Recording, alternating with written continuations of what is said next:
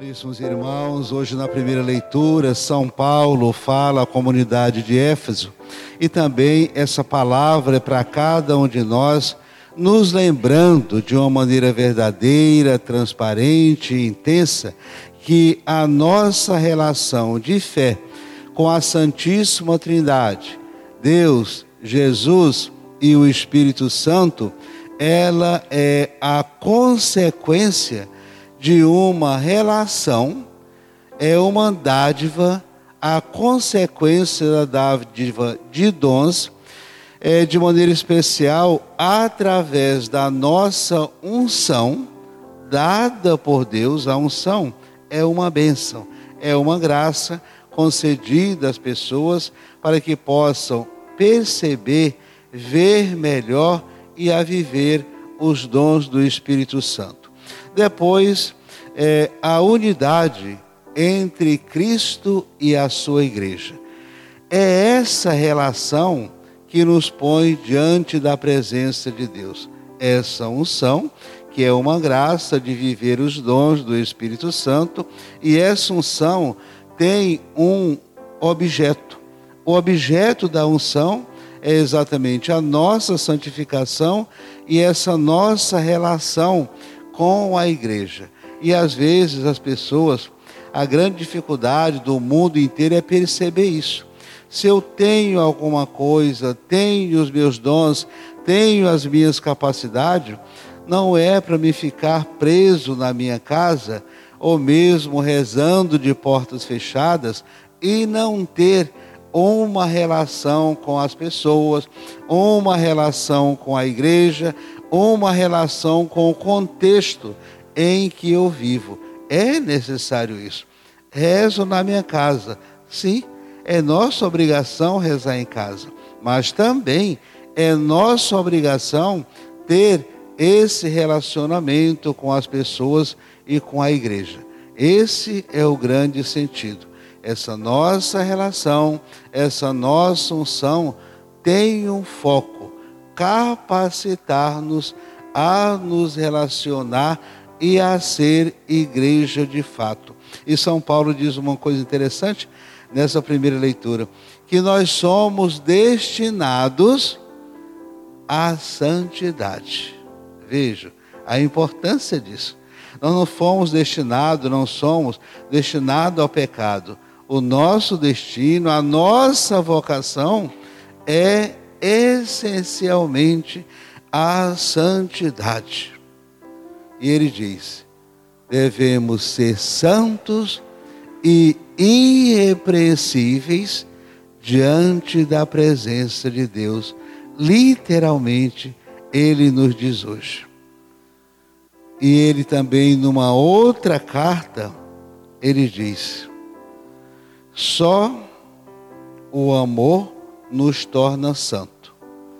E o amor é paciente, é bondoso, é misericordioso, tudo suporta e tudo crê. Ou seja, ele quer dizer que a fonte da santidade, a fonte da unção, a fonte da unidade está na prática do amor, porque só ele é paciente, é bondoso, é misericordioso, tudo suporta carregando as nossas cruzes, é suportar tudo. E tudo crê, ou seja, nunca perder a esperança, nunca perder a fé. Nós não, não estamos aqui para desistir das coisas com facilidade. A gente está para retomar o caminho diariamente, tomando nossa cruz e seguindo e Jesus denuncia no Evangelho de hoje é uma denúncia que Jesus faz contra os doutores da lei e os fariseus, evocando lá no Antigo Testamento a força e a santidade dos profetas. Ai de vós que mataram os profetas e ai de vós que construís os túmulos, que são cúmplices da mesma forma de morte daqueles que mataram os profetas. E a gente também faz esse ritual de morte hoje com os profetas quando não se dá ouvido àquilo que eles disseram. Ou seja, sepultar a memória, sepultar a palavra, enterrar a esperança. É também uma forma de morte. Agora, quando se evidencia tudo isso, os profetas se tornam presentes entre nós, visíveis, citados, comentados, vividos através da palavra. Isso é importantíssimo.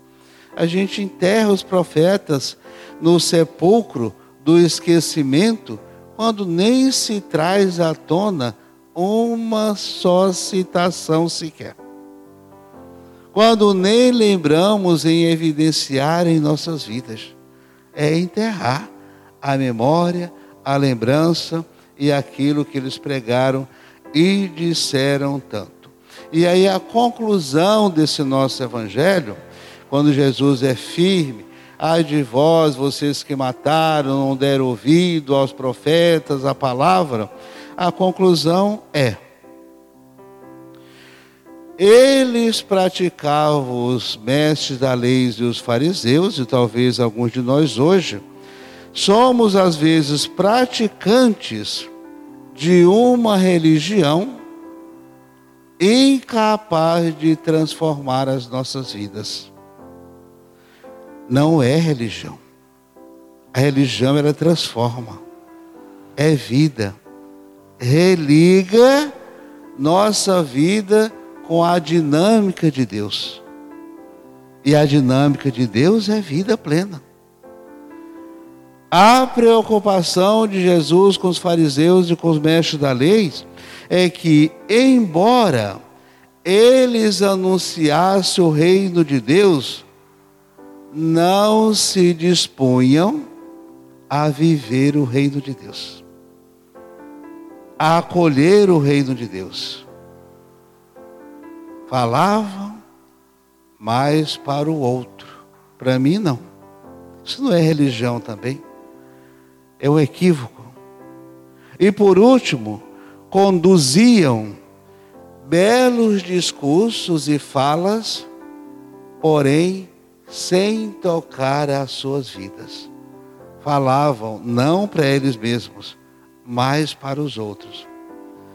Preparavam belíssimos discursos, mas não para ele, mas para os outros. A conclusão de tudo isso é que quando a gente fala da boca para fora, em outras palavras, a gente chama isso de hipocrisia. E Jesus diz: a hipocrisia mata, extirpa. A hipocrisia é incapaz de transformar.